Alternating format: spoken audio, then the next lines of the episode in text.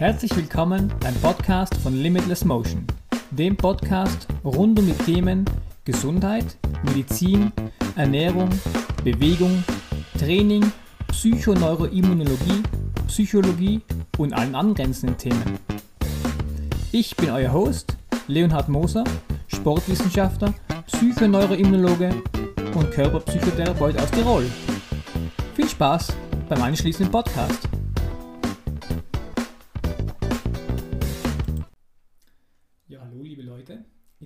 Zu unserem meinem Podcast begrüßen und freue mich über alle Zuhörerinnen, die wieder den Weg daher gefunden haben.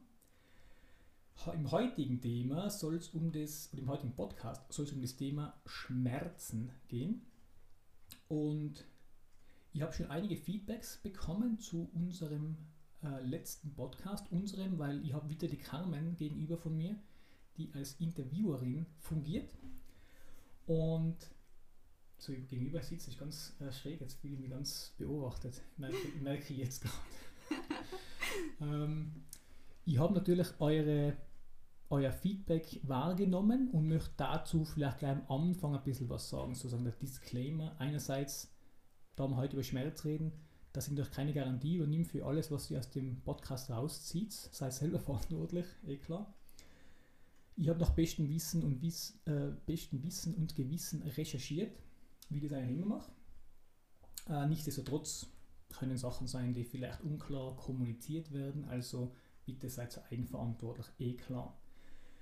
Auf was ich nur eingehen möchte, zu Beginn ist eben auf ein paar Feedbacks, die ich bekommen habe bezüglich wie ich den Podcast gestalte. Und eines ist einfach die Länge. Die Länge wird ungefähr gleich bleiben, nehme ich an. Wir haben gerade eine Vorbesprechung gehabt, die lang hat schon fast eine Stunde gedauert. Und ähm, ich befürchte, es wird wieder so lange dauern. Aber genau dafür ist der Podcast da. Also auf meinen YouTube-Videos, auf meinen Instagram-Videos mache ich ja extra so kurze Snaps nur, so kurze Videos wo ich die Themen echt relativ oberflächlich bespreche. Und den Podcast habe ich extra dafür eigentlich auf der Traufe gehoben, damit ich ein bisschen länger sprechen kann. Ähm, das einmal zur Länge. Äh, auch zur Komplexität. Manche haben gesagt, ja, es ist halt schon sehr wissenschaftlich. Hm, das habe ich hauptsächlich gehört. Zu wenig wissenschaftlich. Die Leute haben sich halt einfach nicht gemeldet, das weiß ich nicht. Mein äh, Anliegen ist es natürlich auch schon, so gut es geht, aktuelles Wissen zu vermitteln und es ist einfach meine Art, das aus wissenschaftlicher Sicht zu beleuchten. Das wird nicht wesentlich weniger komplex werden, auch in Zukunft nicht. Da muss ich leider vertrösten. Wer gerade im Bereich Schmerz, wer es einfach haben will, der soll sich bitte Liebscher Prachtvideos anschauen. Obwohl ich den Roland selber erkenne, äh, persönlich auch schon bei ihm damals in meiner Wing Chun Zeit sogar Seminare gemacht habe und den eh ganz lustig finde. Aber die Erklärungsmodelle sind halt einfach nicht wissenschaftlich haltbar. Also da werde ich einfach so bleiben, dass ich das auch versuche, schon den Bogen zu spannen, einmal wieder zu erklären. Deswegen ist ja die Carmen da, dass sie immer wieder nachfragt, wenn was ganz unklar ist. Aber ich möchte schon, dass die Zuhörer und Rinnen da ein bisschen mehr in die Tiefe schauen können. So eben auch, wenn ich den Podcast heute mache, starte dann gleich mit der Neuroanatomie. Und wer das gar nicht hören will, der sollte einfach, die, ich würde sagen, die erste Viertelstunde wahrscheinlich vorspulen. Macht es aber lieber nicht, weil es auch, kann auch interessant sein. Also das nennt sich dann ist auch eine Therapieform Deep Learning. Das heißt, je besser ihr wirklich über die Mechanismen Bescheid wisst, desto äh, mehr nimmt es dem Schmerz auch seine schlimme, angsterzeugende Dimension. Also das rentiert sich. Das könnt ihr den Podcast öfter anhören. Und, da kommen wir gleich zum nächsten noch, was ich mir da aufgeschrieben habe ab und zu lasse ich Fachbegriffe reinfallen und das mache ich auch nicht unabsichtlich. Also ich schmeiße manchmal Fachbegriffe rein und die erkläre ich dann nicht, weil wenn ich jeden Fachbegriff erklären würde, dann würde der Podcast fünf Stunden gehen. Und andererseits gehe ich von mir aus, ich mag es total gerne, wenn manche Leute einfach mir ein paar Worte reinschmeißen, die dann nachher recherchieren kann. Also ist bewusst, dass ich manche Fachbegriffe einfach reinschmeiße und euch damit alleine lasse, weil ihr könnt ins Internet gehen, und ihr könnt auf Ecosia, einer umweltfreundlichen Suchmaschine, könnt einfach ein bisschen äh, suchen im Internet und findet dann hoffentlich die Antworten. Und schon alles suchen, das ist ja super Lernmöglichkeit. Da wird man die Carmen als Lehrerin beipflichten hoffentlich. Also das wollte ich auch noch sagen. Dann vielleicht nochmal, die Kramer, das habe ich das im letzten Podcast schon gesagt, aber ich hoffe, es kommt nicht so um mich, als dass ich meine, ich hätte die Weisheit mit Löffeln gefressen, weil das habe ich nicht und ich weiß total vieles nicht. Deswegen lese ich ja so viel, weil ich offensichtlich eh nichts weiß. Und deswegen habe ich so viel Zeit investiert ins Lernen. Man könnte jetzt auch sagen, wenn, wenn ich schlauer wäre, dann müsste ich nicht so viel lernen. Also ist mir ganz klar. Und das als, letztes noch in der Einführung, äh, wenn es dann so darum geht, um Therapiemöglichkeiten oder so, dass und ich sage sowas wie es über Liebscher und Pracht, ich möchte jetzt keine Therapieform irgendwie in den Dreck ziehen oder schlecht machen, weil ich glaube, alle Leute kennen in irgendeiner Form irgendwas. Aber äh, manche Sachen heutzutage, gerade was in der Schmerztherapie passieren, die sind einfach, ja, wie soll ich sagen, unter jeder Sau. weil das Wissen ist da und dass das nicht wirklich kommuniziert wird, das finde ich echt oft, das finde ich dramatisch, weil das natürlich sehr viel für die für den Vorbestand der Schmerzen von vielen Leuten beiträgt. Also da muss man auch klar sein, obwohl gesagt, ich möchte nicht generell Therapieformen oder Therapeutenstände wie Ärzte, Orthopäden, Osteopathen, Physiotherapeuten oder was irgendwo in eine Ecke stellen, weil das sind ja alles Individuen. Macht ihnen jeder gleich. Gut, Carmen, wolltest du dich begrüßen oder soll ich ganz kurz gleich, äh, wolltest du auch begrüßen? Start gleich, das passt gut. Ich starte vielleicht mit einem Zitat. Scheiße, ist mein Tablet ausgegangen. jetzt ist es an. Ich starte, äh, das macht es authentisch, glaube ich, wenn ich ein bisschen fluch. Ähm, was ist Schmerz eigentlich? Also die Definition laut WHO. Und, das ließ ich jetzt ab. Schmerz ist ein unangenehmes Sinnes- oder Gefühlserlebnis, das mit tatsächlicher, es kommt's, oder potenzieller Gewebsschädigung einhergeht oder von, von betroffenen Personen so beschrieben wird, als wäre eine solche Gewebsschädigung die Ursache. Das sagt eigentlich schon alles. Können wir uns die rechte Richtung sparen. Es sagt wirklich schon brutal viel. Ihr könnt es ja nochmal nachhören, ich wiederhole das nicht nochmal. Aber das sagt schon ganz viel über manche Mechanismen von Schmerz und auch wie man mit Schmerz umgehen kann ganz am Anfang vielleicht ein paar Takeaway-Messages wollte ich gleich mitsagen. Gell? Also wer es nicht schafft, bis zum Ende zu hören, ich, ich äh, fasse am Ende nochmal zusammen natürlich. Aber was ihr vielleicht mitnehmen sollt, bevor ich alles erkläre, ist, man soll Schmerz nicht überdramatisieren. Auch wenn Schmerz natürlich sehr ernst sein kann, das verstehe ich ja. Gerade wenn man chronische Schmerzen hat, um die geht es heute vor allem, um die chronischen Schmerzen und nicht um, ich habe meinen Fuß angehauen, das tut drei Minuten weh. Um diesen Schmerz geht es nicht sondern wirklich um den chronischen Schmerz. Also über, Länge, über mehrere Wochen bis so drei Monate lang kann man von chronischen Schmerz schon sprechen. Ähm, Schmerz ist ein Aktionssignal, also Pain is a Action Signal. Das heißt, das zeigt an, es soll etwas getan werden. Es sagt leider nicht an, was getan werden soll. Das ist eine gute und eine schlechte Nachricht. So gut war es, Daten anzeigen, was wir tun sollen, dann wissen wir es genau. Also die positive Nachricht ist, Gewebsschädigung und Schmerz korrelieren, je länger der Schmerz andauert, nur sehr schwach, wenn überhaupt noch miteinander. Also heißt nicht, wenn ich schlimme Schmerzen habe, das kann man das S testen, schlimme Schmerzen. Ich hoffe, der Popschutz ist heute besser. Ähm, wenn ich schlimme Schmerzen habe, bedeutet es eben nicht, dass ich auch ernsthaft verletzt bin. Also nimmst du es mit. Wenn es nichts mitnimmst, dann vielleicht das. Das kann, glaube ich, hoffentlich vielen Leuten Hoffnung geben. Das denken wir nicht aus. Das ist der aktuelle Stand der Wissenschaft. Schrecklicher Schmerz, schlimmer Schmerz, lang anhaltender Schmerz hat nichts damit zu tun, wie schlimm eine Gewebsschädigung ist. Weil ich kann ganz schlimme Gewebsschädigungen haben und keinen Schmerz. Und ich kann null Gewebsschädigung haben und ganz schlimme Schmerzen. Also es korreliert nicht miteinander. Das ist vielleicht noch eine wichtige Takeaway-Message. Und Generell, es gilt natürlich auch nicht für alles, weil die Welt ist leider nicht so einfach.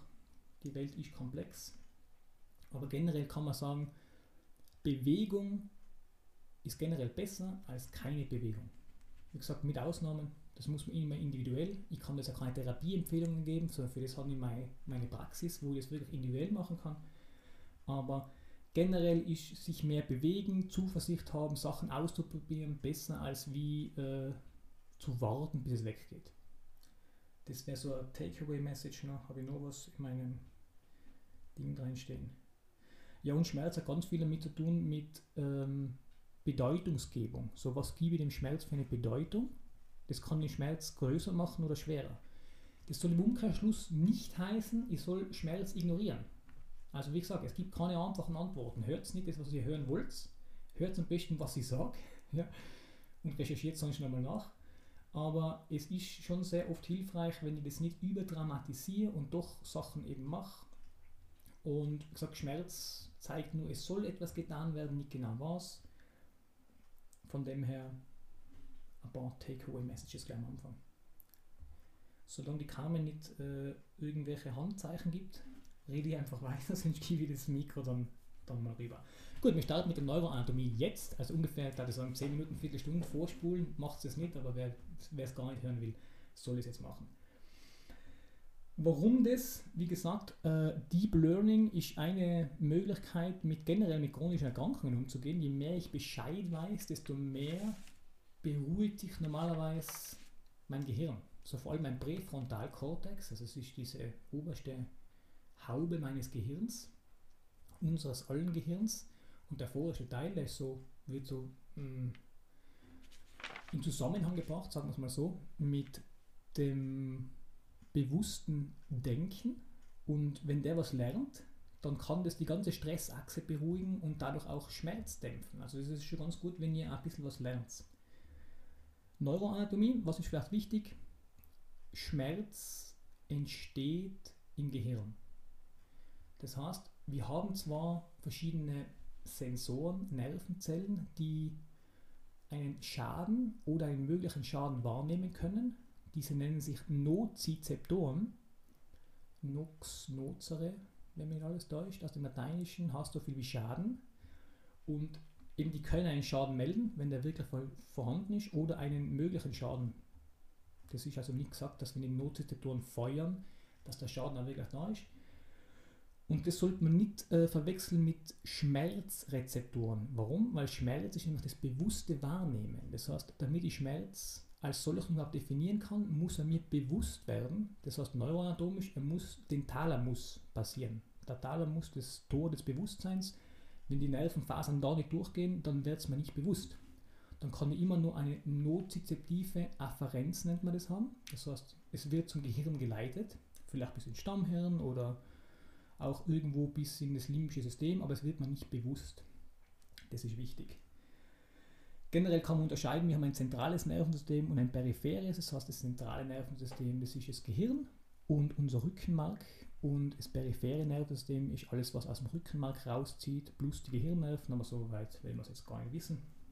Aber es gibt einfach alles, was bis in die Peripherie rauszieht, die Hände, die Beine und eben aus der Wirbelsäule sozusagen rauskommt, das gehört zum peripheren Nervensystem.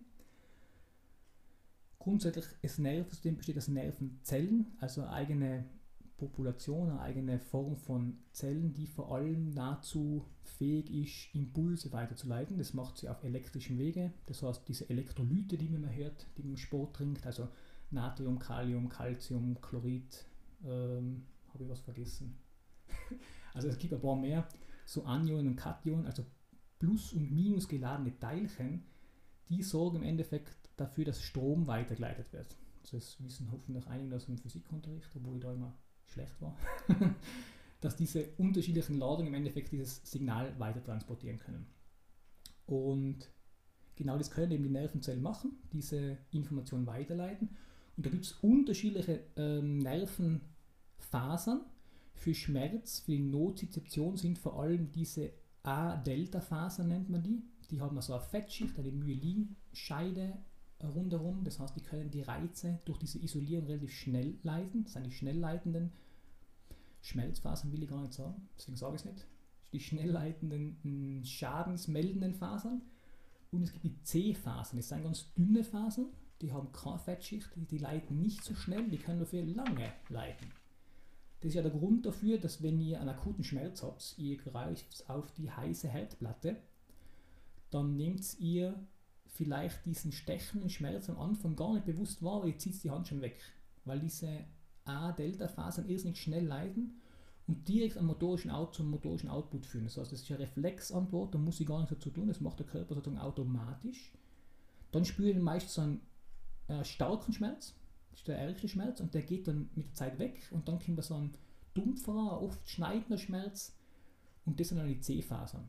Das sind diese langsam leitenden Fasern. Und diese C-Fasern, die finden eigentlich überall, das sind meistens freie Nervenendigungen, also sie ziehen einfach frei ins Gewebe rein. Und die finden eigentlich in fast allen Organen, manche sind ausgenommen, das Gehirn selber hat die nicht. Und äh, die Leber zum Beispiel hat nur die Kapsel, hat diese Fasern. Da gibt es ein paar Ausnahmen. Die Bandscheibe in der Regel und äh, so Knorpelstrukturen haben in der Regel auch keine C-Fasern direkt, ja manchmal am Rand, aber das heißt auch, die Bandscheibe selber tut normalerweise nicht weh. Das wird auch interessant zu mitnehmen, weil manche Leute meinen, die tut die Bandscheibe weh. Und so nach heute, heutiger Anatomie, die man kennt, ist das eigentlich nicht wirklich möglich. Das heißt, es gibt also diese Fasern, die leiten dieses elektrische Signal weiter, wenn sie erregt werden. Wie werden sie erregt? Die exprimieren, so nennt man das in der äh, Molekularbiologie, die exprimieren verschiedene Rezeptoren auf ihrer Oberseite, die also verschiedene Signale aufnehmen können. Schmerz kann ja entstehen durch Hitze, durch irgendwelche chemischen Signale, also irgendwelche Immunsignale zum Beispiel, oder mechanisch, wenn ich drauf drücke oder so. Also habe ich verschiedene Reize, Temperatur, äh, chemische Reize oder Mechanoreize und das muss dann irgendwie umgeleitet werden. Das nennt man Mechanotransduktion oder Thermotransduktion oder Chemotransduktion. Im Endeffekt passiert dann, dass ein Rezeptor auf dieser Nervenzelle oder auf dem Dendriten dieser Nervenzelle, also dem Schwanzel von der Zelle, ähm, der Rezeptor nimmt es wahr und leitet das Signal entweder in die Zelle weiter, also Meta, Metabotropher, die Carmen schaut schon, vielleicht soll ich es so genau nicht beschreiben, Rezeptor oder eben einen Ionotrophen, das heißt einfach Ionenkanäle, die dann Calcium reinschießen lassen zum Beispiel oder Natrium oder Kalium. Das ganze Information wird dann weitergeleitet und bei diesen Fasern ist die erste Umschaltstelle das äh, eigentlich die, äh, wie sagt man, jetzt habe ich das Wort vergessen. Der äh, Leiter. Ja, äh, das Rückenmark. So, das wollte ich, der Leiter. Das Rückenmark ist die erste Umschaltstelle. Und da wird es umgeschaltet auf das zweite Neuron sozusagen, das leitet es dann weiter rauf ins Hirn.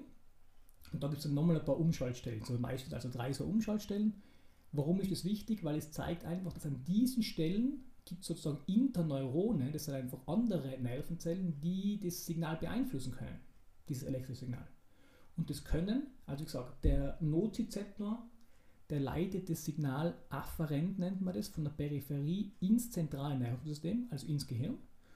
Und andererseits gibt es vom Gehirn Nervenleitungen, die nach unten gehen, das nennt man Top-Down, also von oben nach unten die können das absteigende System und das kann einerseits schmerzinhibierend sein, also es kann Schmerzen unterdrücken oder es kann Schmerzen verstärken. Also gibt es ein verstärkendes System und es gibt ein abmilderndes oder ein dämpfendes System. Das ist ganz wichtig, weil es eigentlich dann der Mechanismus ist, wie überhaupt Schmerzreduktion, Therapie was funktionieren kann, weil es diese unterschiedlichen Connections von den Nervenzellen gibt wie gesagt, das aufsteigende System, also es wäre dann ein Bottom-up-Mechanismus von der Peripherie in die, ins Zentrum und das funktioniert normalerweise eben über diese elektrische Leitung und dann mit verschiedenen Neurotransmittern kann es umgeschalten werden. Da ganz kurz, in was für Bereiche wird es geleitet? Damit es wirklich bewusster Schmerz wird, hast du ein bisschen Zeit im Auge, dass ich nicht zu lange Neuroanatomie mache. ähm, damit es wirklich Schmerz als die Empfindung, die bewusste wird, muss es, wie gesagt, im Thalamus passieren. Es muss dadurch, damit wir es überhaupt bewusst wahrnehmen können. Jetzt wird es aber nicht nur im Thalamus geleitet. Früher hat man gedacht, dass es gibt ein Schmerzsystem, äh, Schmerz, ja, im Gehirn, das man lokalisieren kann und man ist dann mit der Zeit draufgekommen. Es gibt nicht ein Schmerzzentrum, sondern im Prinzip ganz viele Teile des Gehirns leuchten sozusagen auf, wenn man das in einem funktionellen äh, MRT untersucht. Und diese Bereiche sein, ich erwähne sie kurz für Leute, die es interessiert, hat aber natürlich auch praktische Konsequenzen. Das heißt, Thalamus, Tor des Bewusstseins, da wird es bewusst. Somatosensorischer Kortex, das ist auf unserer Hirnrinde drauf, da ist sozusagen unsere Body Map abgebildet. Das heißt, äh, da hat unser Gehirn ganz viele Nervenzellen verschiedenen Körperteilen zugeordnet. Das sagt uns aus, wo ist der Schmerz. Ist er in der Hand, ist er im Bauch etc. Der Präfrontalkortex, da ist sozusagen die Kognition damit verbunden. Was interpretiere ich denn mit diesem Schmerz? Was bedeutet denn das, wenn ich Fußweh habe? Kann ich dann irgendwas nicht mehr machen? Ich, hat natürlich eine andere Bedeutung, wenn ich Fußschmerzen habe, wenn ich ein Bürohengst bin oder eine professionelle Fußballspielerin. Das ist eine ganz andere Interpretation.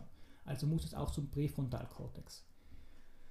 Auch im frontalen Kortex sitzen unsere ganzen motorischen Sachen, also unser primärmotorischer Kortex, unser supplementärmotorischer Kortex etc. Auch die werden aktiviert. Warum? Weil es braucht normalerweise einen Handlungsplan. Was mache ich denn jetzt, wenn ich weiß, ich habe Schmerzen? Also auch die bewegungssteuernden Systeme, wie gesagt, äh, im, im Kortex oben, aber auch das Kleinhirn kriegt da die Information mit. Teile vom Stammhirn, die für die Haltungskontrolle zuständig sind, werden auch aktiviert. Das ganze limbische System, das man so zusammenfasst oft, das ist mehr oder weniger für die emotionale Bedeutung, für die emotionale Reaktion zuständig. Das heißt, Schmerz löst immer eine Emotion aus, normalerweise eine unangenehme. Das heißt, versuchen wegzubewegen vom Schmerz oder es zu vermeiden, wo auch das ganze Vermeiden, äh, Vermeidungsstrategien entwickelt werden, auch das Lernen nachher mit sozusagen mit eine Rolle spielt. Der Hippocampus, das ist eine Nervenpopulation, Zellpopulation, die vor allem fürs Abspeichern von bewusster, episodischer Erinnerung, dem Gedächtnis zuständig ist. Also dass sie weiß, die Herdplatte, wo ich draufgegriffen habe, damals, die hat wehgetan.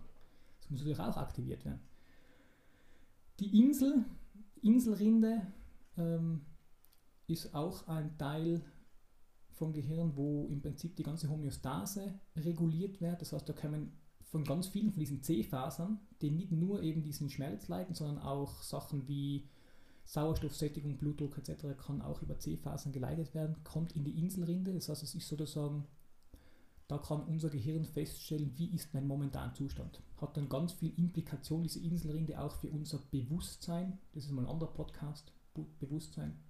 Ja, ist ein ganz spannendes Thema. Ähm, da wird es auch natürlich reingeleitet und das waren die wesentlichen. Auf, auf spinaler Ebene, so als im Rückenmark, gibt es auch eine Verschaltung, die direkte Reflexe sozusagen organisieren. Darf ich da jetzt mal was fragen? Bitte. Bedeutet das jetzt, dass man. Ja. Bedeutet das jetzt, dass man das Gehirn auch trainieren kann und dass sie durch Training vom Gehirn auch die Schmerzgrenze ähm, nach oben oder unten schieben kann? Also die feuerst die Abschlussfragen jetzt schon rein. Ja. okay, ich hoffe, das bringt mich total aus dem Konzept. ähm, ich könnte jetzt die batzige Antwort liefern. Das mache ich auch, weil es authentischer ist, oder? Ja. Ähm, heißt auch, dass wir das Gehirn trainieren können. Wir können in dem Sinn trainieren wir immer das Gehirn. Du kannst ohne Hirn gar nicht trainieren, weil mhm. wir willst etwas trainieren, hast du ja auch etwas äh, so festigen. Du kannst immer nur festigen, wenn du das Gehirn hineinbeziehst kann man das Gehirn trainieren dahingehend, dass man weniger schmerzsensitiv ist? War eine Frage. Natürlich, da Schmerz sehr, sehr stark interpretationsabhängig ist. Das heißt, es macht einen Unterschied, wenn ich in mein Grappling-Training gehe, was ich leider momentan nicht machen kann. Aber wenn wir da Sparring machen und wir wissen, wir hauen uns gegenseitig jetzt und wir treten uns, dann ist die Wahrnehmung des Schmerzes eine völlig andere oder die Wahrnehmung dessen, was ich abkriege, ich will es nicht Schmerz nennen, weil ich interpretiere es als Schmerz, ist völlig was anderes, als wenn ich freudig durch die Stadt gehe und es springt jemand an und der tretet mir aufs Schienbein. Das wird ganz anders schmerzen, weil einfach der Kontext ein anderer ist. Das heißt, natürlich kann ich dann dahingehend trainieren. Jetzt habe ich noch nicht beantwortet, wie ich es machen kann, aber es muss klar sein, natürlich ist die Interpretation dessen, was mir passiert, hat Einfluss auf das, ob ich Schmerz wahrnehme und wie ihn wahrnehme. Also in dem Fall, ja, kann man trainieren, natürlich. Mhm. Soll ich weiter fortfahren? Ja. Okay. Ähm, genau, vielleicht noch, das gehört noch ein bisschen zu der Neuroanatomie, weil vor allem, wenn es um Schmerzen geht, ist bei den meisten Leuten ja nicht der akute Schmerz das Problem. Wenn etwas ein, drei, fünf Tage weh tut, dann tut es halt einfach weh. Das ist halt, das ist das Leben. Und das ist ja normal. Und in dieser Anfangsphase korreliert der Schmerz oft nur relativ gut mit einer Verletzung. Das ist also ganz obvious, wenn man das so neudeutsch sagen will. Ja. Dass wenn ich mich in den Finger schneide, dann sehe ich, ich habe eine Wunde, es blutet, es tut weh. Okay, das ist der Schmerz und die Verletzung, die hängen zusammen. Das ist eigentlich relativ klar. Obwohl auch da ist es so, wenn ich mir den Finger schneide und ich gebe dir nicht wirklich eine Beachtung, weil ich, ja, das ist ja normal, ich schneide mich jeden Tag fünfmal, dann wird es weniger schmerzen, als wenn ich mich nie schneide und plötzlich schneide. und ich bin vielleicht noch Viol Viol Violo Violist, Violist, wie sagt man? Violinspieler? Ja, wie nennt man das dann? Geigenspieler? Ja, okay, ist ein Geigenspieler, Geigenspielerin und äh, ich verletze meinen Finger, mit dem ich normalerweise greife, dann kann es schon mehr schmerzen, weil dem mehr Bedeutung zumisst. Und dann gleich mein Gehirn berechnet, oh, ich kann nicht spielen und ich kann nicht üben, kann wesentlich schlimmer sein. Ähm, aber generell eben geht es beim chronischen Schmerz, geht es heute um chronischen Schmerz und da hat natürlich das Lernen, so was man klassischerweise mit Schule, weil die Kranken da gerade sitzt, ja, assoziiert Lernen, was Lernen. Lernen heißt im Prinzip einfach auf neuroanatomischer Ebene, dass Nervenzellen sich besser verbinden. Also es gibt die Langzeitpotenzierung und die Kurzzeitpotenzierung, die Leute, die es nachschauen wollen. Im Endeffekt geht es darum, Kurzzeitpotenzierung, das ist, wenn ich mir das ganz kurz merke, ich sage meine Telefonnummer, ich merke es immer 5 Sekunden, tippe sie dann ein und habe telefoniert, danach weiß es nicht mehr. Kurzzeitpotenzierung. Langzeitpotenzierung heißt, diese Synapsen, also die Verbindung zwischen zwei Nervenzellen, die verstärkt sich. Das kann auf unterschiedliche Art und Weise gehen, meistens über verschiedene Glutamatrezeptoren, die dann einfach mehr exprimiert werden in der Postsynapse. Die präsynaptischen äh, Neurotransmitter werden verstärkt, etc. etc. Da gibt es verschiedene Mechanismen, wie sich diese Nervenzellen besser verknüpfen können. Der, ich glaube sogar Nobelpreisträger war der Eric Kendall, Kendall, Kendall, weiß nicht genau, ausspricht, ähm, der das herausgefunden hat und eigentlich diesen Satz geprägt hat, Neurons that fire together, wire together, sprich Neuronen, also Nervenzellen, die zusammen gleichzeitig sozusagen feuern, also aktiviert werden, die wachsen dann auch zusammen. Das mag jetzt uninteressant klingen, hat aber natürlich irrsinnige Implikationen fürs Lernen allgemein, fürs assoziative Lernen. Das heißt, was verbinde ich mit einer gewissen Situation? Wie assoziiere ich das mit etwas anderem? Weil auch da gleichzeitig Nervenzellen zusammenfeuern.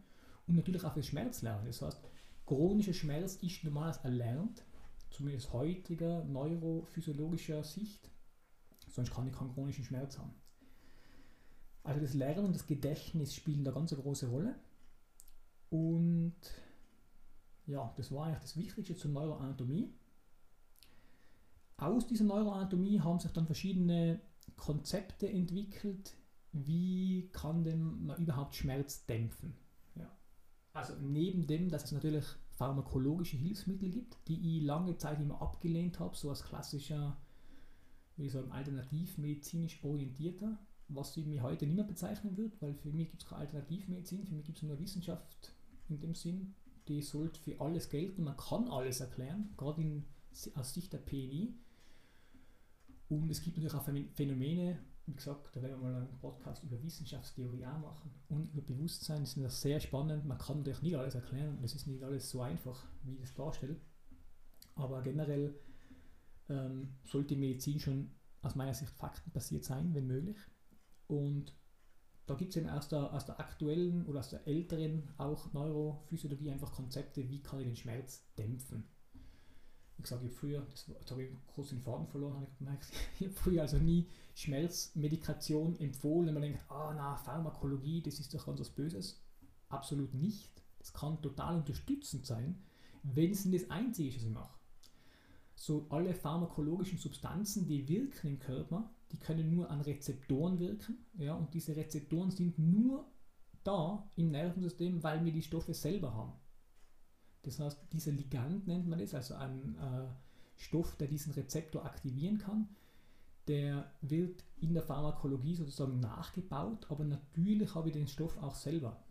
Manchmal sind diese pharmakologischen Substanzen natürlich effektiver, die können diesen äh, Rezeptor verstärkt aktivieren oder ein bisschen anders, aber generell muss natürlich auch Körper eigenen Stoff haben. Und das sind diesen, diese endogenen Opioide, oder das endogene Cannabinoid-System. Das heißt, ich habe selber in meinem Gehirn sozusagen eine Opiumfabrik, die das alles dämpfen könnte, wenn ich weiß, wie ich es aktivieren kann. Und nur deshalb habe ich diese Rezeptoren natürlich auch. Also die Pharmakotherapie ist nicht abzulehnen aus meiner Sicht, sondern kann sehr wohl, sehr gut unterstützend sein, soll halt nicht das Einzige sein. Also wenn wir immer nur zuschießen mit den ganzen Medikamenten, dann wird sich im Endeffekt auch nichts ändern. Aber gerade in Akutsituationen oder wenn ich schon längere Zeit habe und ich fahre jetzt eine neue Strategie, dann kann das eine Hilfe sein, dass ich diese Schmerz, äh, einfach mal ein bisschen herunterfahren.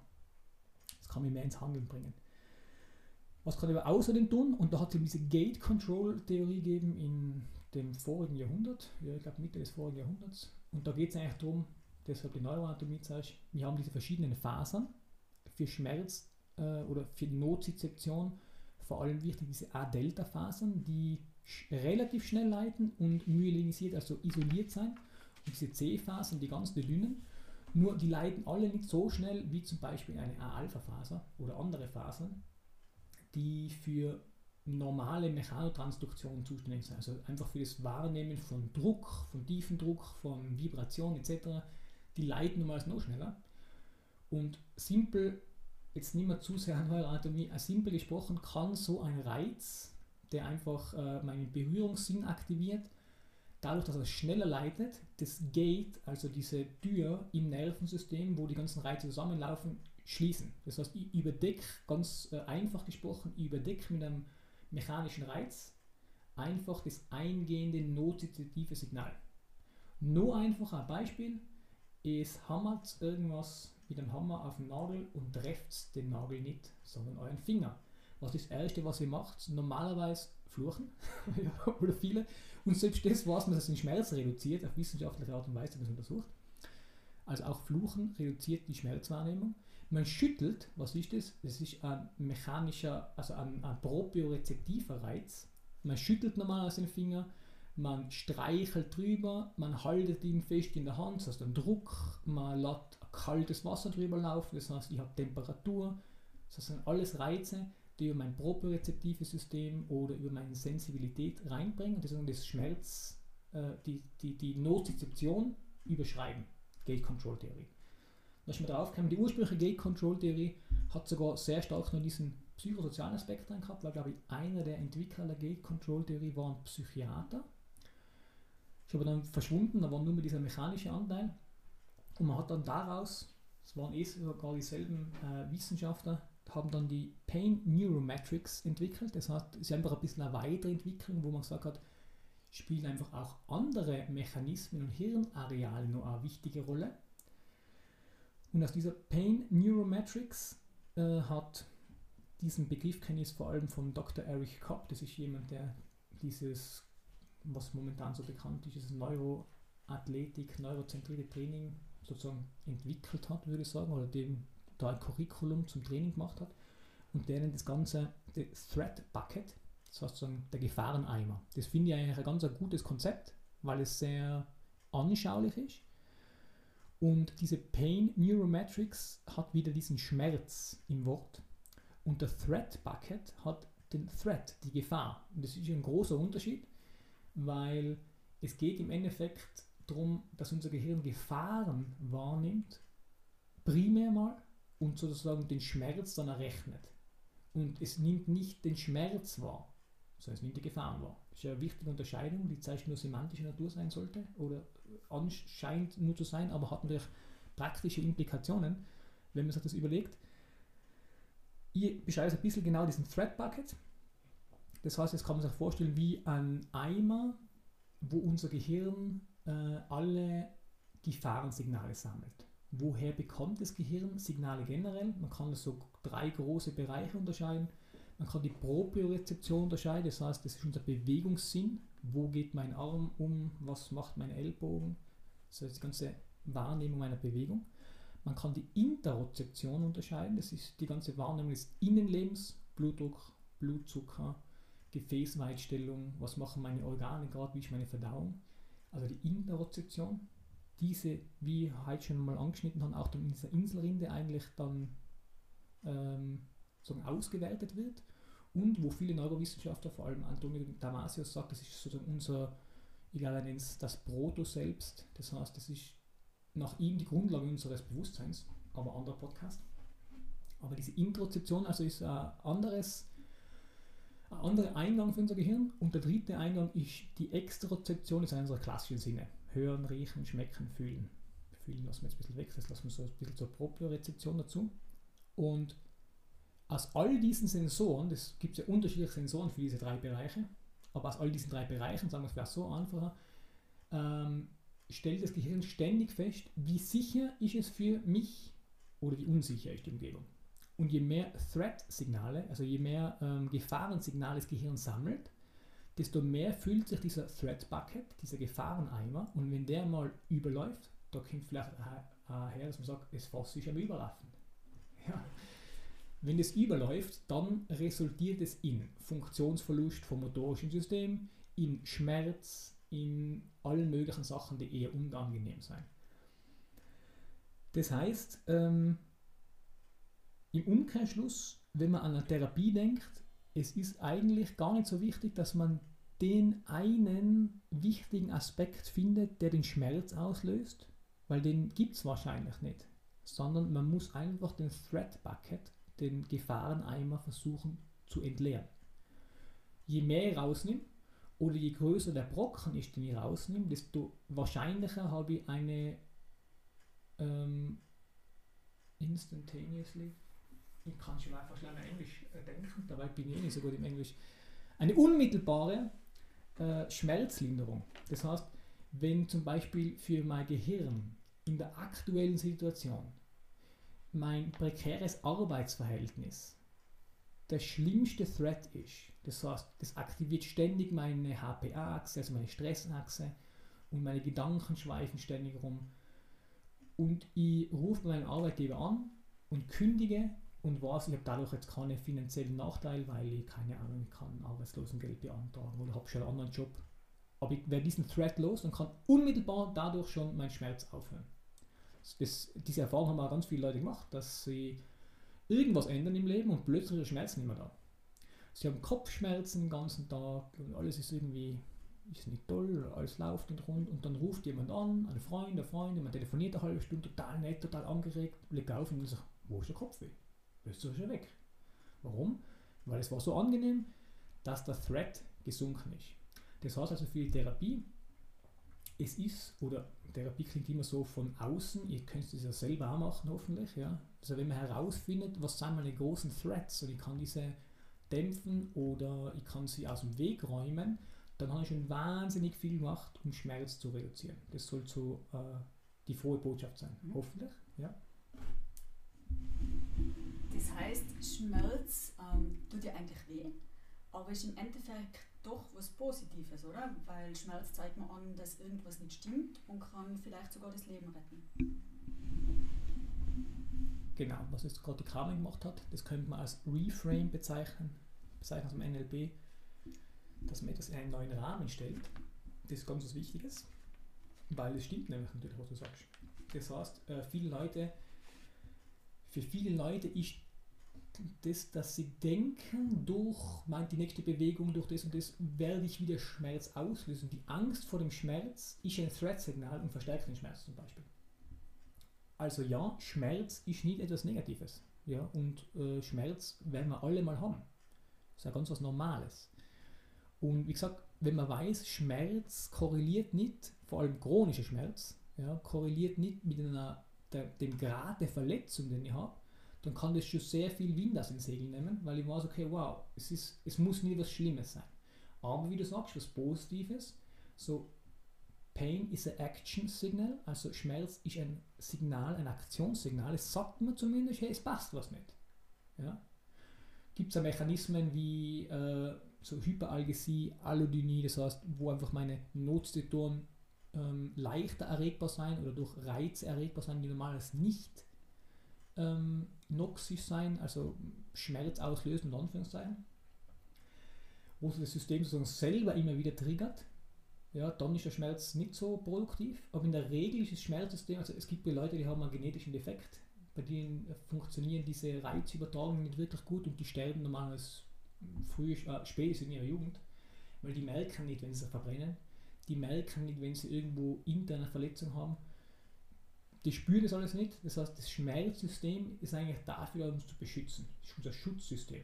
Und wenn man so sieht, dann muss man froh sein, dass wir das haben, weil das, wenn wir das nicht hätten, dann haben wir keinen Puffer zwischen Leben und Tod. So haben wir Leben, Schmerz und dann nicht den Tod, also nicht das Hirn, ja, es wäre es wieder Katastrophisierung, aber es beschützt mich einfach.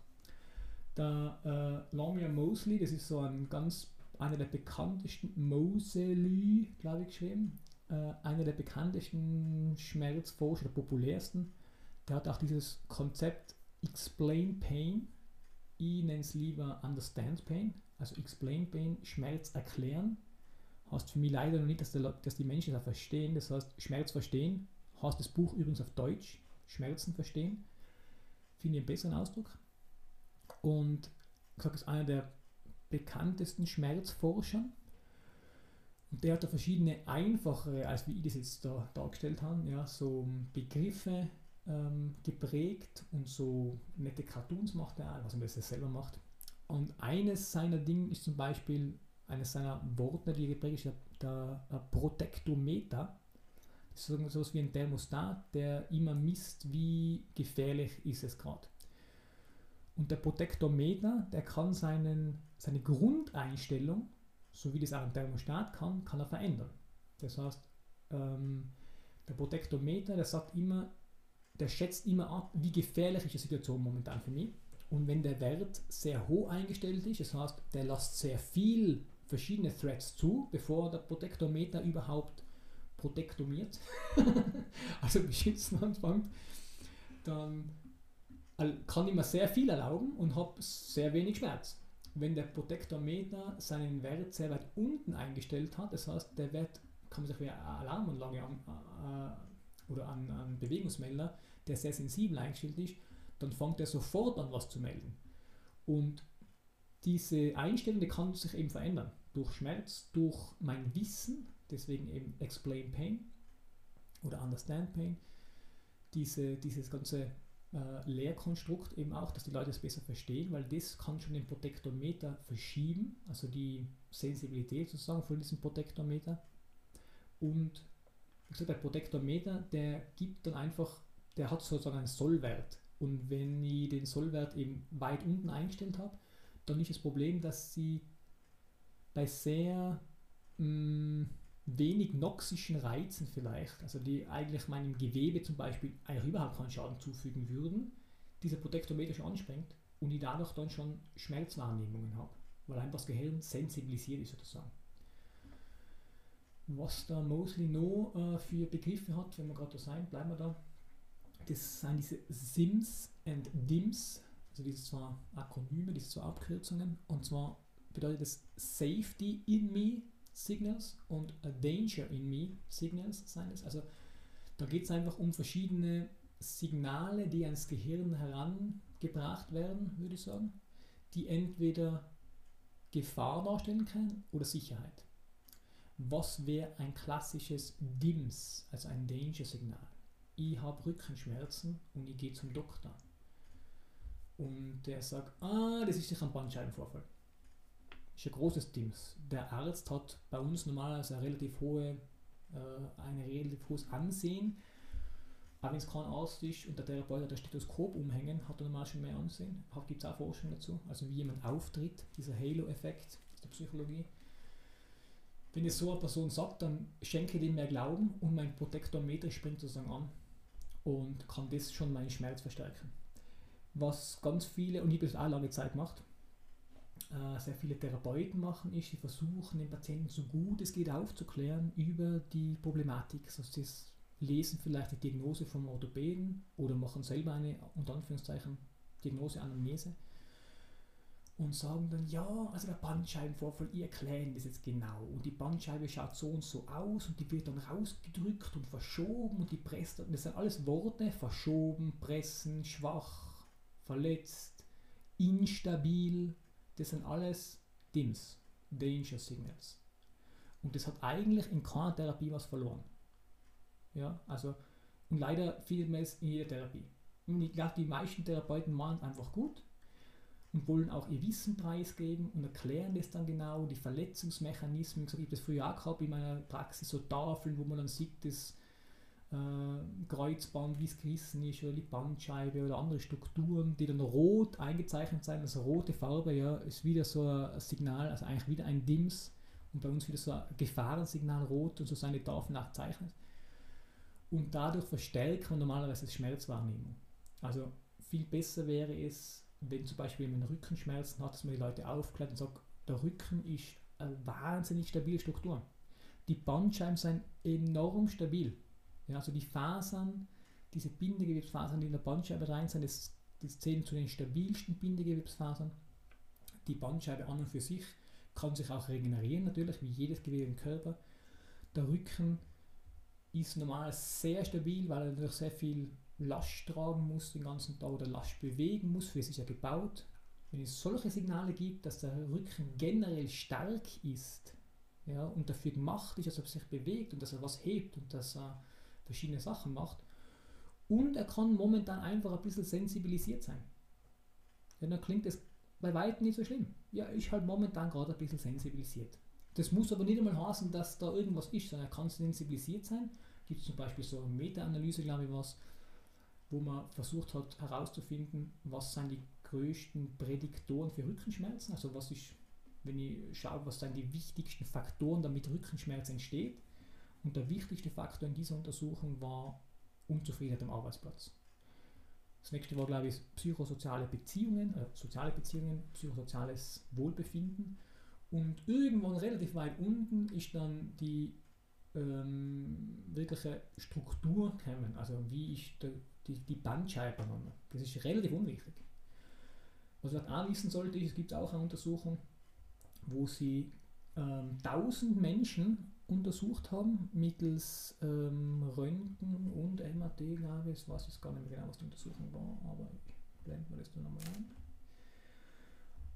Und haben 1000 Leute untersucht und da haben sie so eine kleine Statistik erstellt. Und zwar war es zum Beispiel so, dass bei 20-Jährigen, also bei Leuten zwischen 20 und 30 Jahren, haben 37% eine Disc Degeneration, das heißt eine Degeneration der Bandscheibe gehabt.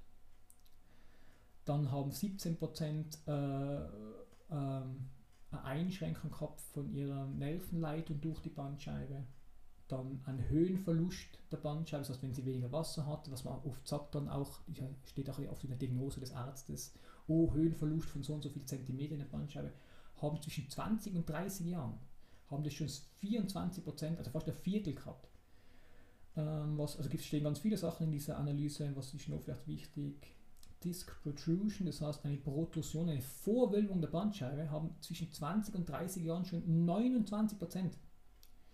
Und das haben sie dann raufgerechnet bis 60, na, 60, 70, 80 Jahre. Mit 80 Jahren haben 96 Prozent, also fast alle, haben eine Degeneration in ihrer Bandscheibe. 97 Prozent haben diesen Signalverlust. 84 Prozent haben einen Höhenverlust. Äh, 43% haben diese Protrusion. Also man sieht einfach, dass das, was eine Facettengelenksdegeneration ist, dass seine Gelenke, der, der, der Wirbelkörper haben schon 83% der 80-Jährigen. Und was war die Quintessenz der ganzen Untersuchung? Keiner dieser 1000 Personen, die untersucht worden sind, hat irgendwelche Symptome gehabt. Das waren alles symptomlose Menschen, die man untersucht hat und hat das herausgefunden.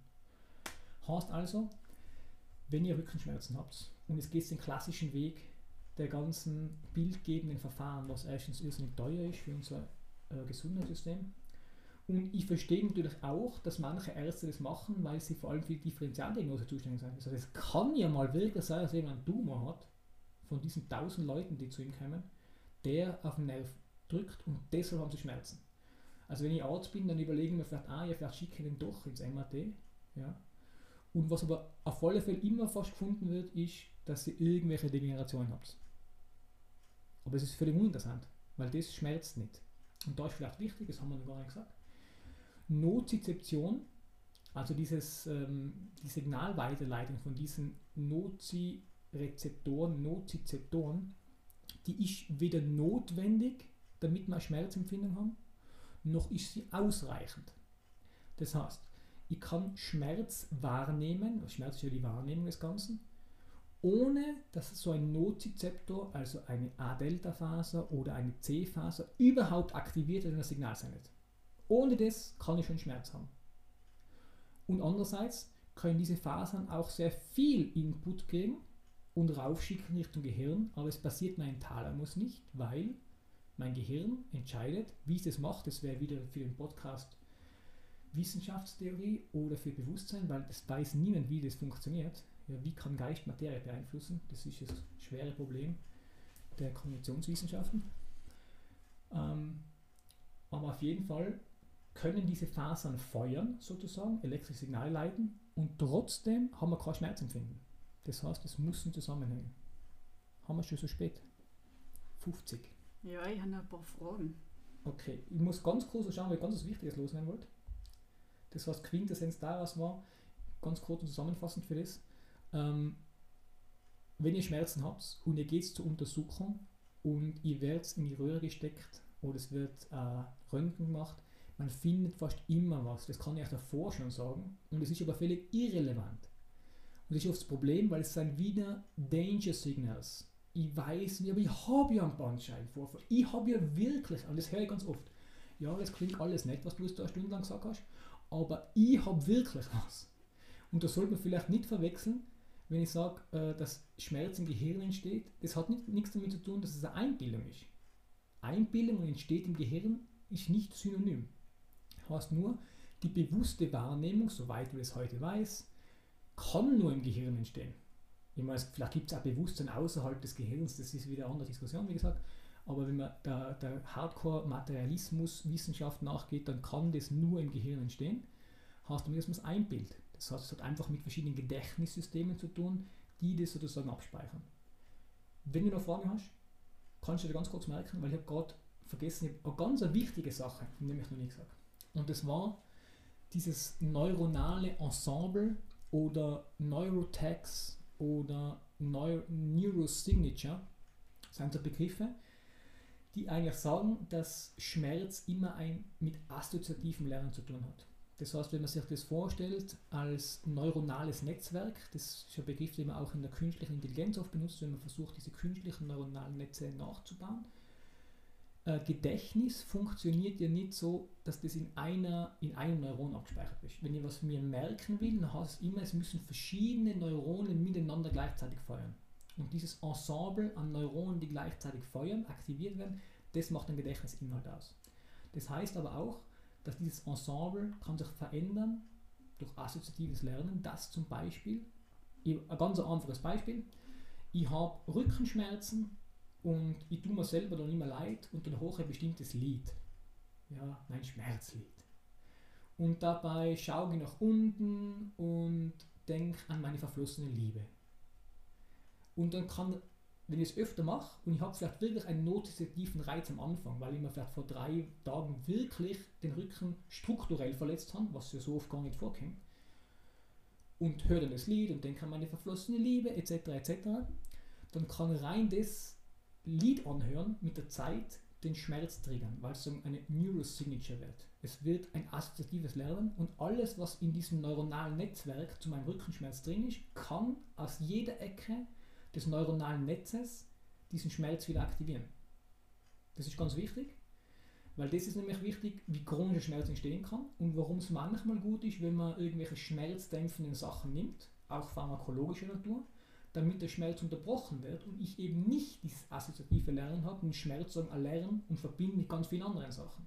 Da ist es ganz wichtig, dass man das macht. Ähm, wollte ich dazu noch was sagen?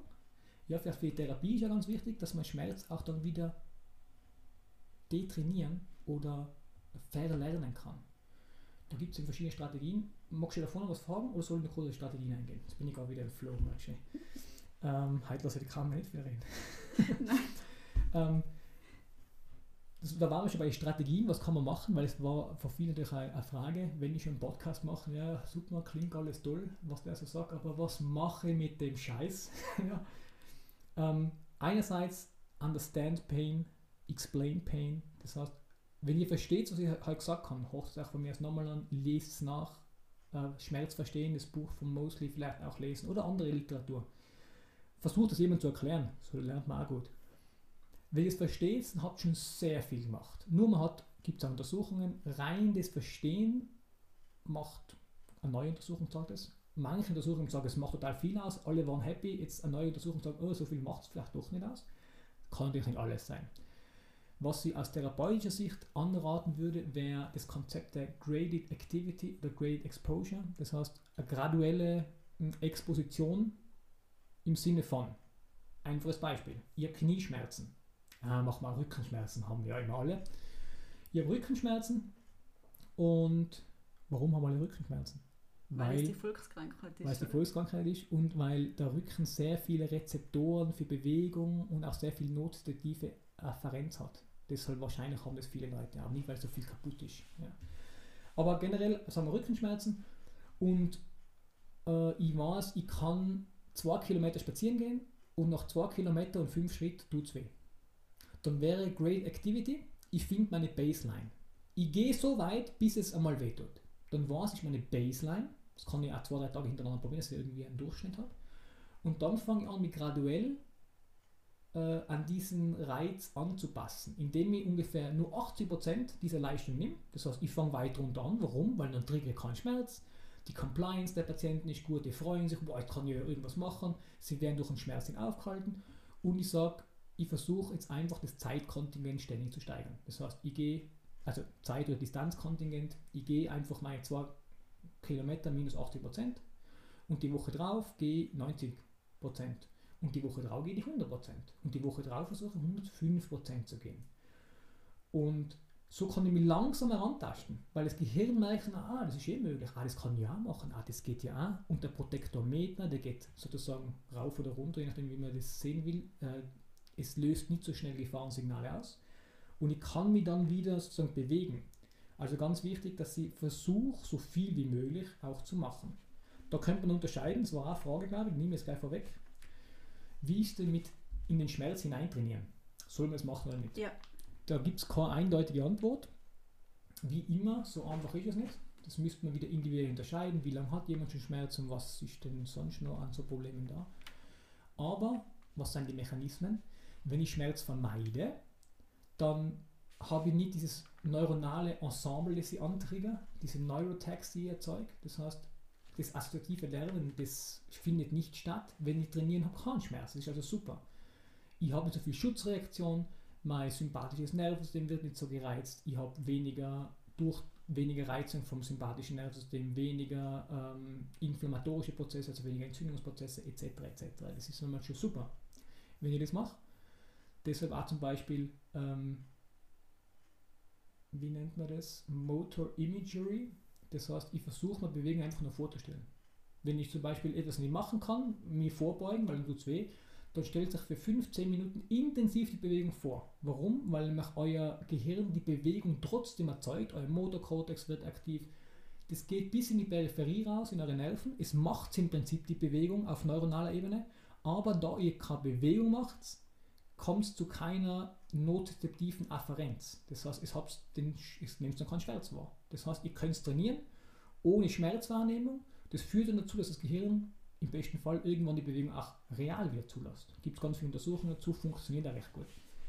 Ähm, Macht es trotzdem manchmal Sinn, in den Schmerz reinzuarbeiten? Ja. Wann und warum? Wenn ich in den Schmerz reinarbeite, gebe ich mir selber das Signal, Schmerz ist gar nicht so schlimm.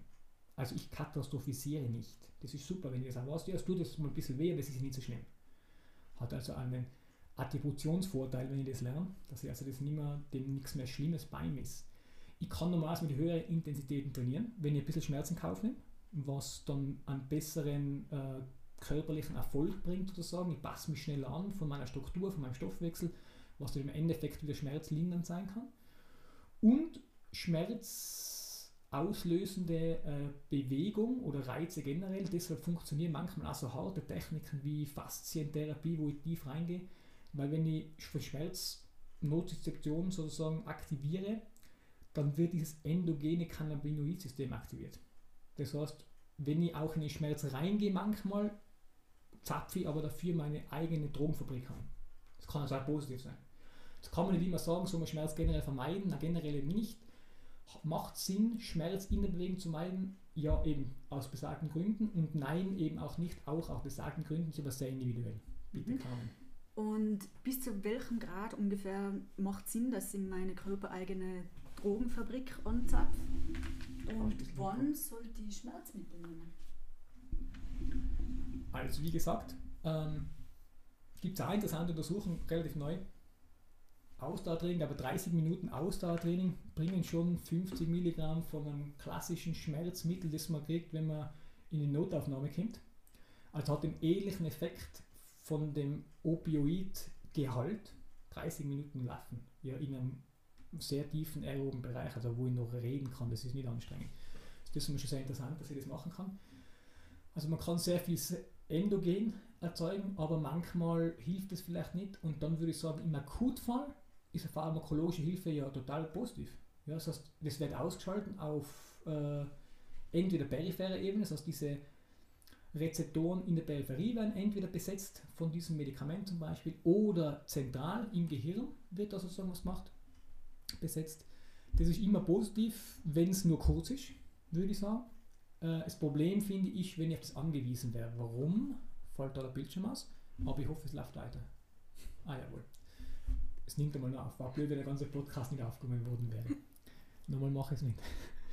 ähm, auf lange Zeit ist es natürlich unsinnig, weil ich mache, ist, Pain is ein Action-Signal, wenn ich nur eine Tablette einwirft, dann mache ich nicht wirklich was. Also da sollte ich dann schon wirklich auch machen, dass ich sage, ich mache was im Bereich Bewegung, Training, Schmerzedukation, Graded Activity, ähm, kann auch mal eine Therapie von außen sein. Ich bin da einmal vorsichtiger, also auch Therapien von außen. Wenn ich als Therapeut jemanden behandle, ist sozusagen wieder Abhängigkeitsverhältnis. Oh, ich muss immer zum Chiropraktiker gehen, mich einrenken. Es gibt es natürlich gar nicht einrenken, weil es kann ja nichts ausrenkt sein in dem Sinn. Ja, also nichts, was ein Chiropraktiker einrenken könnte. Ähm, aber es macht abhängig vom Therapeuten. Aber es kann manchmal einfach ein Safety-Signal sein, es kann manchmal einfach fein sein, Berührung. Es gibt unterschiedliche Mechanismen, warum das funktioniert. Kann man mal machen, wie ein Medikament. Generell sollten die Menschen möglichst schnell lernen, selbst was zu machen, weil es auch in der Psychologie nennt man es die Selbstwirksamkeit stärkt. Und das schon allein so ein großer Benefit ist und so ein großer hm, Treiber, würde ich sagen, gegen Schmerz. Mhm. Und wenn, wenn ich jetzt nicht der große Bewegungsfan bin, ähm, Stichwort Motion is Lotion. Ja. Ähm, was kann ich nachher tun, damit der Schmerz weniger wird, wenn ich mir schon keine Tabletten einschmeißen soll? Ähm, es gibt unterschiedliche Schmerzformen. Mhm. Es kann viszeraler Schmerz in Organen sein, da bringt dann Bewegung auch was, wohl was man auch. Wenn man sagt, naja, ich bin halt nicht der Schmerzmensch, ja, Leute, die das gerade sagen, müsst halt wählen, ja. Wir haben einen Bewegungsapparat, der ist dafür gemacht wenn ich es eh schon so dann von einfach habe, dass ich durch Bewegung als Polypill, also als, als eine Pille, die so viele Sachen machen kann, wenn ich das Tool habe und nicht benutze, dann seid ihr selber schuld. Dann müsst ihr an der Pharma-Tablette äh, hängen bleiben und damit leben. Ich würde sagen, da gibt es keine Ausrede. Man kann immer irgendwas machen. Ja, dann muss ich meinen Arsch mal aufkriegen, jetzt um das ein bisschen äh, provokant zu formulieren.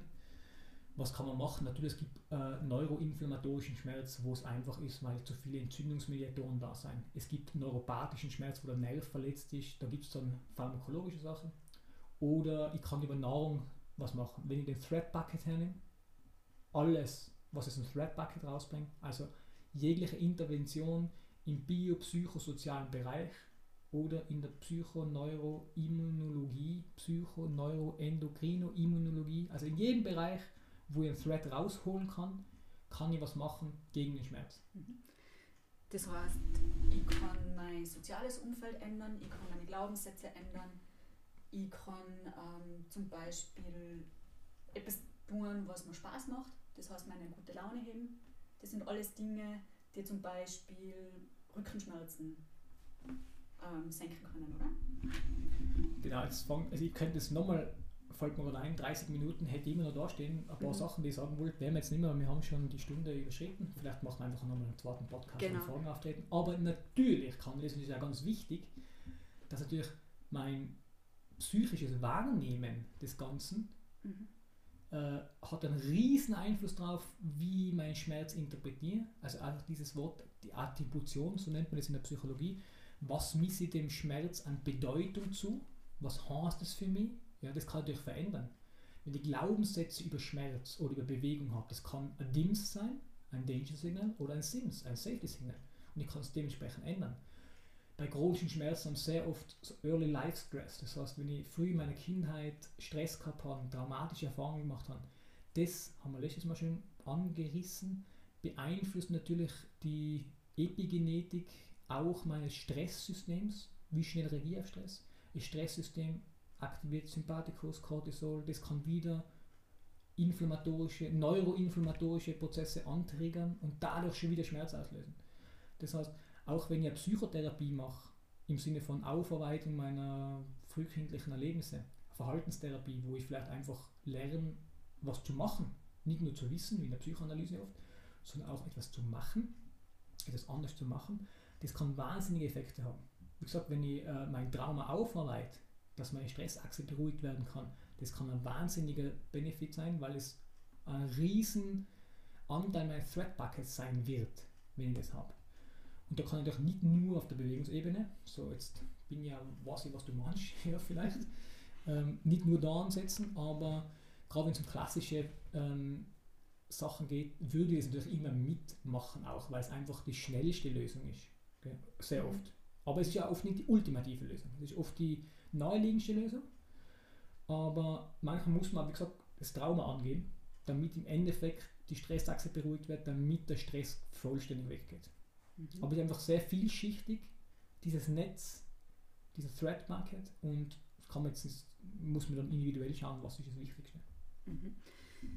Dann habe ich noch eine Frage und zwar, wenn ich jetzt ein Schleudertrauma äh, gehabt habe vor kurzem und es ist aber nicht mehr feststellbar, das heißt, ich war in der Röhre, ist alles okay und trotzdem ähm, tut es nur weh. Was gibt es da für Gründe? Also ich hoffe, ihr könnt es jetzt selber beantworten, nachdem ihr den ganzen Podcast gehört habt.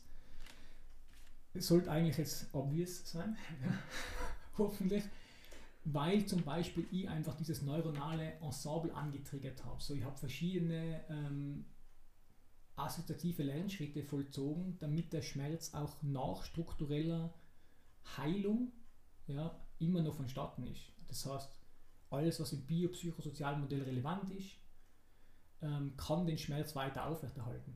Aber auch natürlich ähm, Nozizeption, die beim Steuertrauma sicher aktiviert worden ist am Anfang, kann dazu führen, dass meine ähm, Body Maps sozusagen mh, mm, blurry, ähm, verwischt, kann man noch sagen, Un undurchsichtig, undurchsichtig. Ja, verschwommen, verschwommen sein.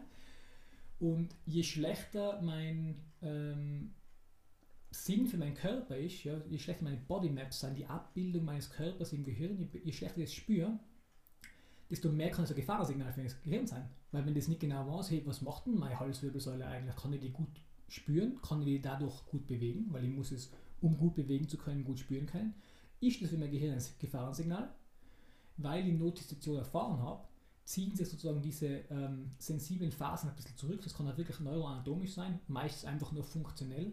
So, ich kriege einfach nicht mehr so viel Info Information raus. Das ist am Anfang ein beschützender Mechanismus. Wenn ich so viel Information kriege, habe ich nicht so viel Schmerz. Aber im Anschluss dazu habe ich nicht mehr so ein gutes Gefühl sozusagen für meine Halswirbelsäule im Fall des Steuertraumas. Das kann ein Gefahrensignal sein, weil mein Gehirn nicht mehr genau weiß, was macht meine Halswirbelsäule. Und dadurch kann zum Beispiel der Schmerz weiter bestehen. Oder der klassische Ansatz Mobility Training. Das heißt, ich lerne wieder, meine Halswirbelsäule adäquat in alle Richtungen zu bewegen, mit voller motorischer Kontrolle und es auch zu spüren. Und dadurch habe ich weniger Threat, dadurch habe ich weniger Schmerzen. Kann aber auch sein, dass generell ich sehe vielleicht nicht gut. Oder meine Augen äh, können nicht gut nach rechts schauen oder nicht gut nach links. Oder mein Gleichgewichtssystem ist nicht gut. Oder mein Blutzucker ist generell zu hoch. Also alle Gefahrensignale, die ich dann bereinige, können den Schmerz schon wieder lindern. Super, danke schön. Jetzt haben wir sehr viel über Rückenschmerzen, Schleudertrauma und so weiter gesprochen. Ähm, bei einem Weichteilräumer, da hat eine Zuhörerin eine Frage gestellt, dass sie am frühen, äh, am frühen Vormittag oder in der Früh nach dem Aufstehen ähm, unterschiedlich äh, starke Beschwerden hat. Also meistens ist es in der Früh und am Vormittag äh, viel schlimmer und dann gegen Mittag oder auch nachdem sie Cortison genommen hat, äh, lassen die Schmerzen ein bisschen nach. Gibt es dafür eine Erklärung? Haben wir nur zwei Stunden Zeit. Akute. Äh, also das, das, sein, äh, das wären jetzt Dinge, die würde in der Praxis wirklich individuell, gerade so Sachen Weichteilrheumatismus, Fibromyalgie, das sind Riesenthemen und die haben normalerweise, so wie es im ersten Podcast beschrieben haben, aus der PNI, da gibt es, das ist das Foto, die Fibromyalgie. Und wir müssen den Film herausfinden, wie ist es dazu gekommen. Und dann kann man sagen, welche Mechanismen triggern das. Warum kann es äh, am Anfang des Tages weniger gut sein und kann dann besser werden. Es kann das sein, dass der Körper am Anfang generell steif ist, wer hat Einfluss auf die Durchblutung gehabt über die Nacht. Wenn ich meinen Körper mehr bewege, habe ich bessere Durchblutung. Das ist für meinen Körper wieder ein Sicher für mein Gehirn ein Sicherheitssignal. Es kann sein, dass, durch, dass einfach die Durchblutung angeregt wird, generell durchs Bewegen. Ich vielleicht einfach verschiedene Entzündungsmediatoren ausspül aus dem Gelenk, wenn es da wird, oder aus dem Muskel. Generell Bewegung hat wieder diese, also Gate Control Theorie, diese Mechanorezeptoren, die gereizt werden. Das heißt, dadurch überschreibe ich zum Beispiel wieder diese Notizeption. Also gibt es ganz viele Gründe, warum das sein kann. Ich würde sagen, es ist echt etwas, was man immer individuell anschauen muss und schauen, was sind die großen Treiber. Woher kommt es? Gerade bei Fibromyalgie weiß man zum Beispiel, das hat meistens zu tun mit Early Life Stress. Das heißt, irgendwelche Stressoren, Traumata in der Kindheit, wo das Stresssystem umprogrammiert worden ist. In weiterer Folge Stresssystem wird ständig aktiviert, die Barrieren gehen auf, über Art Leaky Gut Syndrom, wo über die offenen Darmbarrieren äh, es zu einer Endotoxemie führt, das heißt keine pathogene, krankmachende Faktoren in den Körper eindringen, die können dann das Immunsystem triggern, das kann zu einer niedriggradigen Low-Grade Inflammation führen. Das sind dann wieder Entzündungsmediatoren, die immer anwesend sein, das kann dann Nerven angreifen, wenn dann gleichzeitig zu Vita, äh, an Vitamin D und Vitamin B12-Mangel haben etc. Kann das wieder ein Hit dazu sein, meine Nerven können demyelinisiert werden, die feuern dann vielleicht auch schneller, weil die Nerven generell nicht mehr so gut arbeiten und das ist dann das ganze Konstrukt der Film. Aber das war jetzt nur ins Blaue hineingeschlossen. Gell? Jetzt müssen wir wirklich analysieren, was ist bei dieser Person das Problem. Gut, danke. Also die Fragen der Zuhörer, die sind abgearbeitet. Super. Ja gut, ähm, ich hoffe, es war wirklich lang heute, 1 Stunde 10, 11, 12, bis ich fertig bin. Ähm, ich hoffe, es ist wichtig, ich habe sowieso unterm Reden zusammengefasst, also muss ich eine allgemeine Zusammenfassung machen. Ähm, was ihr mitnehmen sollt, würde ich sagen, ist, Schmerz ist etwas, das jeder von uns mal erlebt. Schmerz ist kein, man soll es nicht überdramatisieren und katastrophisieren, auch wenn man ganz klar sagen kann, gerade chronischer Schmerz, das kann eines vom Schlimmsten sein, was man so erlebt. Vor allem, wenn man keine Perspektive hat. Ich hoffe, der Podcast gibt ein bisschen Perspektive. Wer das Problem hat, sucht euch einen guten Therapeuten, der auch euch mit Sims versorgt und nicht mit Dims, also nicht mit schrecklichen Nachrichten und erklärt, was alles kaputt ist. Das ist auch mein Kritikpunkt von der Osteopathie, die ständig finden, ah, schief, ah, das ist blockiert, was wissenschaftlich alles nicht stimmt und eigentlich nur Dims liefert. Also jemand, der sich ein bisschen auskennt mit der Schmerzneurologie äh, und generell sollte es auch Mut haben, wieder Sachen zu machen, an die euch der Schmerz hindert. So überlegt euch, was würde ich eigentlich gerne machen und macht es. Macht es so gut es geht, auch wenn es manchmal schmerzt, haben wir eh schon besprochen, es darf auch manchmal schmerzen. In einem Rahmen soll es bleiben. Sucht euch jemanden, der euch unterstützt, aber findet vor allem für euch selber Lösungen, die funktionieren. Selbstwirksamkeit, ja. Und das sollte man nicht aufgeben, weil in der Regel, meine Devise immer, man kann immer was verbessern. Ob man immer alles heilen kann, das kann ich niemandem versprechen, aber in der Regel kann man immer was verbessern. Das heißt, das sollte einfach ein bisschen Mut machen, auch für Leute, die schon lange schmerzgeplagt sein, wenn man weiß, okay, die Struktur wird wahrscheinlich nicht die Ursache sein. Und mein Threat Bucket, der ist wichtig. Was zahle ich alles für Gefahren im biopsychosozialen Bereich mit? Das heißt, auf körperlicher Ebene, auf geistiger, sozialer, psychologischer Ebene. Und versuche da dann die adäquaten Lösungen zu finden. Auch mit Unterstützung von einem Coach, Trainer, Therapeuten, Arzt, whatever. Und ein bisschen Geduld. Geduld, ja genau. Geduld ist auch natürlich sehr oft bei solchen Sachen wichtig. Keine Frage. Gut, das Gut. war's, oder? Ja, na, hoffentlich äh, hat es euch gefallen. Soll es Fragen geben, bitte einfach äh, mir die Fragen zukommen lassen. Ihr könnt auf meine Homepage gehen. Alle Kontaktdaten sind verlinkt, normalerweise unter dem Podcast. Egal, wo ihr den hört. Meine Homepage www limitless was heißt ein Strich auf gescheit? Minus. Minus. limitless-motion.at äh, meine E-Mail info at ll-motion.at äh, auf Facebook Leo Moser, auf Instagram Leonhard Motion zusammengeschrieben, auf YouTube Limitless Motion, kann überall der gleiche Name sein. Ja, Die wissen, blöd ausgesucht. Nein, habe ich nicht machen, kann man nicht überall machen, glaube ich. Limitless Motion Wash vergeben. Ähm, ja, könnt ihr mir jetzt einfach zukommen lassen, eure Fragen und gern auch wieder Feedbacks zum Podcast. Ähm, ja, ich würde sagen, was, oder? Bis zum nächsten Mal. Bis zum nächsten Mal, danke fürs Zuhören und tschüss.